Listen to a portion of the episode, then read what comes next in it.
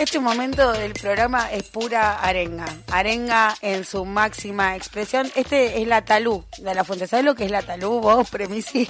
Eh, ¿Sabes lo que es una talú? No voy a, no voy a arriesgar. Por Voy a, antes de explicar qué es una talú, voy a Dale, saludar a. Carlos, eh, que me trajo por segunda vez a Radio Nacional hoy. Es un nuevo escucha del programa Bien. y es uruguayo como yo. Y la talú, eh, por eso hago la referencia y aprovecho el saludo, es la popular en el lunfardo oriental. En lunfardo charrúa, la talú es la popu.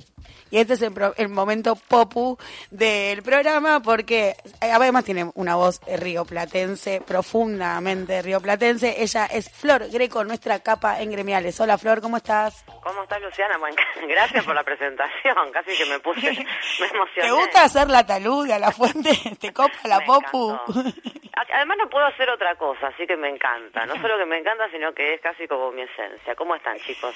Bien, vos. bien. Chicos y chicas. Un copado Facundo Moyano, ¿no? Un copado Facundo Moyano, pero acá el problema mayor es lo que salta, no es como la pus que salta a partir de eso, ¿no? Claro, Eh, claro, que hay atrás. ¿Cuál es el proceso Yo quería infeccioso? retomar un poquito una de las cosas que charlamos la última columna, que engancha perfecto. parece que, se hace- que haya sido pensado, ¿no? Eh, parece que en ese momento ya me hubiese adelantado a lo que pasó con Moyano, pero una de las cosas que hablamos la última vez que, que charlamos en esta columna de gremiales, donde precisamente ponemos en escena estos problemas del sindicalismo, ¿no? El lugar de las mujeres, de las disidencias, es que solo el 11% de los lugares de decisión en sindicatos son ocupados por mujeres. No sé si recuerdan eh, que el índice también que mide esta participación en los lugares de decisión bajó del 5% en 2010 a 3% en 2020. O sea, si bien los discursos de igualdad, las luchas fueron en ascenso, eso lamentablemente todavía no lo estaríamos viendo en los niveles de decisión. Y en ese sentido tenemos que entender la frase de Moyano, que ahora vamos a escuchar, y en ese sentido tenemos que entender por qué las mujeres siempre somos más pobres. Así que bueno, adelante con el audio. Dale, escuchemos a Facundo La Moyano. foto no es otra cosa que la realidad. La realidad del sindicalismo hoy es que no hay mujeres. ¿Por qué hombres dirigentes sindicales, salvo yo que no soy dirigente sindical, el único en la mesa que no tiene una responsabilidad sindical soy yo, por estos motivos que te expliqué? ¿Por qué no hay mujeres en, la mesa? Porque no hay mujeres secretarias generales, por lo menos en proporción a los sindicalistas que están ahí sentados. ¿Por qué los hombres tienen que debatir inevitablemente? Y con esto no, no quiero meterme en ninguna discusión del feminismo, porque no puedo, porque soy hombre, porque... No, podría, digamos, No, no, no, pero no cuestión, pero- pero corresponde no porque no, no estoy dentro del feminismo y porque sí creo en que la mujer tiene que tener igualdad de condiciones para competir No. y para demostrar, y para demostrar que tiene más capacidad que hombres y que mujeres. No por el hecho de ser mujer, tiene que ocupar un cargo sindical de jerarquía. Ay, ay, ay, ay, ay. Desbarrancó, ¿no? Ay, podemos ay, decir ay, que ay, ay. Moyano desbarrancó. Ay, ay, ay, bueno. Dedicate a las redes sociales, está para Eh, decirle. a ver, Deja la un política, tema- deja es la un política. tema muy complejo. Recordemos acá a los que nos están y a las que nos están escuchando eh, de dónde viene esto, ¿no? El 15 de junio se eh, reunieron sindicalistas sub 55 que me causa un poco de gracia, parecían más joven, bueno, sub 55. Eh, Facundo Moyano forma parte de esa reunión no como sindicalista, sino como dirigente político, porque actualmente no está ocupando cargos de representación, aunque obviamente forma parte de ese mundo. Y bueno, todos varones, ¿no? Por supuesto. Eh, acá lo interesante eh, es ver Vieron que yo siempre estoy con esto del lenguaje, cuáles son los supuestos, ¿no? ¿Qué, qué estamos, ¿De qué estamos hablando? Cuando analizamos a alguien, cualquiera sea él o ella, eh, no estamos solamente analizando a esa persona particular, porque es eso, no es eso tanto lo que interesa, más allá que obviamente también forma parte de ese discurso, sino que en realidad vieron esa frase, para muestra falta un botón. Acá lo problemático que lo que dijo Facundo Moyano no es lo que dijo Facundo Moyano, sino que son redes de discurso que forman parte del sentido común y no solamente que forman parte del sentido común que nos sigue dejando afuera a las mujeres y las disidencias sexuales de los espacios de decisión, sino que siguen formando parte de las propias formas de estructuración y de las lógicas políticas, tanto partidarias, digo, porque esto lo vemos tan- también, obviamente. Hay una cosa que dice Facundo Moyano que no está en este audio, que es interesante también para, para destacar y para tomar en cuenta. Solo él habla de un 15% de ministerios a mano de mujeres, ¿no? Digo, porque cuando estamos hablando de desigual distribución del poder estamos hablando de todos los segmentos, no solamente del sindicalismo, que obviamente es uno de los segmentos donde más se manifiesta esto. Eh, Acá, bueno, una cosa que vemos, por supuesto, donde se está naturalizando que no hay, no hay mujeres en los espacios sindicalistas. Bueno, acá se equivoca. Si bien es cierto que la ley de cupo no se cumple, que es algo que venimos hablando eh, en cada una de las columnas, digo, como como sabemos, son importantes las leyes, como por ejemplo la que se sancionó esta semana, que estamos muy contentas y contentos con la ley de cupo trans. Son muy importantes las leyes, pero más importantes aún es vigilar que esas leyes realmente se cumplan. Bueno, la ley de cupo sindical, que prescribe que el 30% de los cargos de decisión estén a manos de mujeres, no se cumple, ¿sí? Eso en general no se cumple, y no solo que no se cumple, sino como ya sabemos también, esos cargos eh, que se terminan ocupando, que son muy pocos, como veníamos viendo antes, solo el 11%, son para las secretarías de género, son para las secretarías que abordan específicamente las tareas de cuidado, como también estuvimos viendo las, las otras columnas anteriores, es donde viene arraizada esta, este imaginario del trabajo femenino que nos asocia automáticamente, naturalizándolo con el mundo del cuidado. Em, Acá una cosa que es interesante, ustedes sabían que hubo una, una única secretaria general, digo, porque Facundo Moyano dice no hay mujeres sindicalistas, y mujeres sindicalistas por suerte somos muchas. Y ahí, sí, las que no acceden a, los principales puestos de poder. Ahí me voy a, me, agrego porque soy parte de eso, soy parte de eso, pero no accedemos a esos lugares, digo, hay toda una forma de, hay toda una estructuración del poder que no nos deja acceder.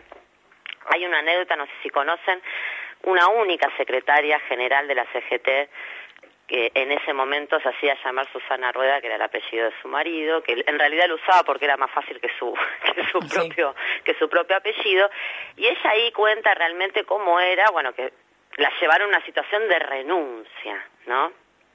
el padre Hugo Moyano, ¿no? El padre casualmente de Facundo Moyano, eh, donde realmente no, no, bueno, para ir al baño tenía que tocarle el timbre a Moyano, la secretaria de Moyano, le daban la llave y ella era una secretaria más de la CGT.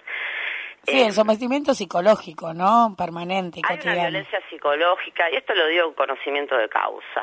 No voy, no voy a dar nombres acá, pero realmente hay una... Podrías aprovechar el espacio para hacer una catarsis, catarsis vengativa. Hay, una violencia No, me dicen que no te lo habilite, acá me dicen que de ninguna manera te lo habilite. hay una violencia psicológica, hay un hostigamiento, hay una descalificación, hay estatutos también sindicales que también, porque como sabemos la norma legisla y legitima la desigualdad, muchas veces, la mayoría de los casos, digo, hay estatutos que también eh, son los que terminan legitimando esa desigual distribución del poder. Y hay algo que dice Moyano que hay que tener en cuenta, por eso digo, como siempre, hay que dar cuenta de la ambivalencia. Nosotros estamos acostumbrados porque el discurso dominante todo el tiempo y las redes sociales más nos obligan a decir bueno, malo, blanco, negro, lindo, feo, ¿no? Digo, es el mundo de las grandes... Eh, el que disuelve los grises. De las grandes polaridades. los grises. Exactamente. Y en realidad lo que tenemos que pensar que hay cuestiones que, que estuvieron pasando y que, y que todavía nos tenemos que seguir pensando y tenemos que seguir eh, trabajando en ese sentido para, para, ahora me refiero lo que quería rescatar de Facundo Moyano. Perdón, fui yo, mi culpa. Ya lo voy. no, quédate tranquila que mira, yo para, para distraerme no necesito a nadie. No, yo creo que, a ver, cuando dice lo de los ministerios, ¿no? Eh, cuando señala algunas cuestiones que, que, son importantes a tener en cuenta, más allá Porque reivindica, ¿no? Cierto feminismo, parece reivindicar cierto feminismo, pero sin involucrarse directamente en cuál fue su contribución, ¿no? Al sostenimiento de este orden en beneficio. yo creo que lo más grave es negando que realmente las mujeres, por más que estemos segregadas y y obviamente fuera de los lugares de decisión no somos la mayor parte no somos secretarias generales y ni siquiera somos secretarias generales en los en las en los gremios donde realmente la representación femenina es muy fuerte. Lo cierto es que las mujeres fueron ganando. Ahora fueron ganando representación sindical y de hecho son las más sindicalizadas de los últimos años pero no así eso se se revirtió. O sea formamos parte de las bases. Claro.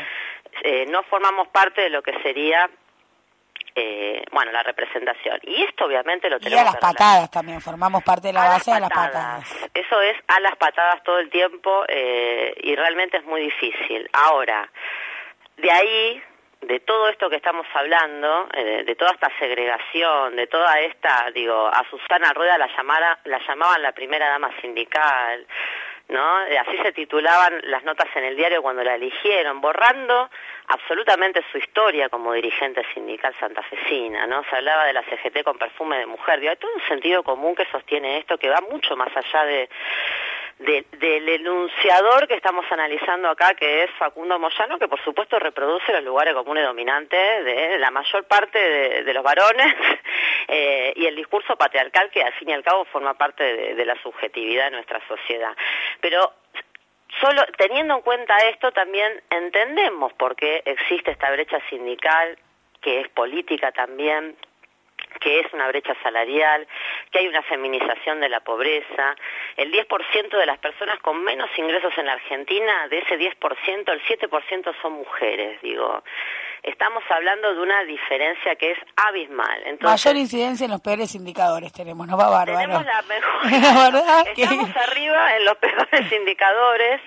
Eh, hay un retroceso, esto es algo también que es importante tenerlo en cuenta, que salió hace poco en un informe de la CEPAL sobre el COVID-19 y la cuestión de género, cómo repercutió en las mujeres hay un retroceso de más de 10 años en la participación en el mercado laboral, o sea, es muy grave en América Latina y el Caribe, ¿no? Porque no estamos hablando claramente, cuando hablamos del problema de las mujeres, de las disidencias, no estamos hablando simplemente eh, de nuestro país. Lamentablemente estamos hablando, obviamente, siempre estamos hablando de cómo se distribuye globalmente el poder, ¿no? Y cuando entendemos eh, al régimen económico en términos globales, tenemos que entender que ese régimen económico necesita y viene atado a todos estos supuestos y a todas estas eh, representaciones eh, desigualitarias y a esta desigual distribución del poder. Digo, cuando estamos hablando de género, no estamos hablando de algo separado de la distribución material del poder o de la economía, ¿no? Digo, estamos hablando de lo mismo, digo, no, no existiría el régimen económico actual sin tampoco esta desigual distribución genérica de, del poder.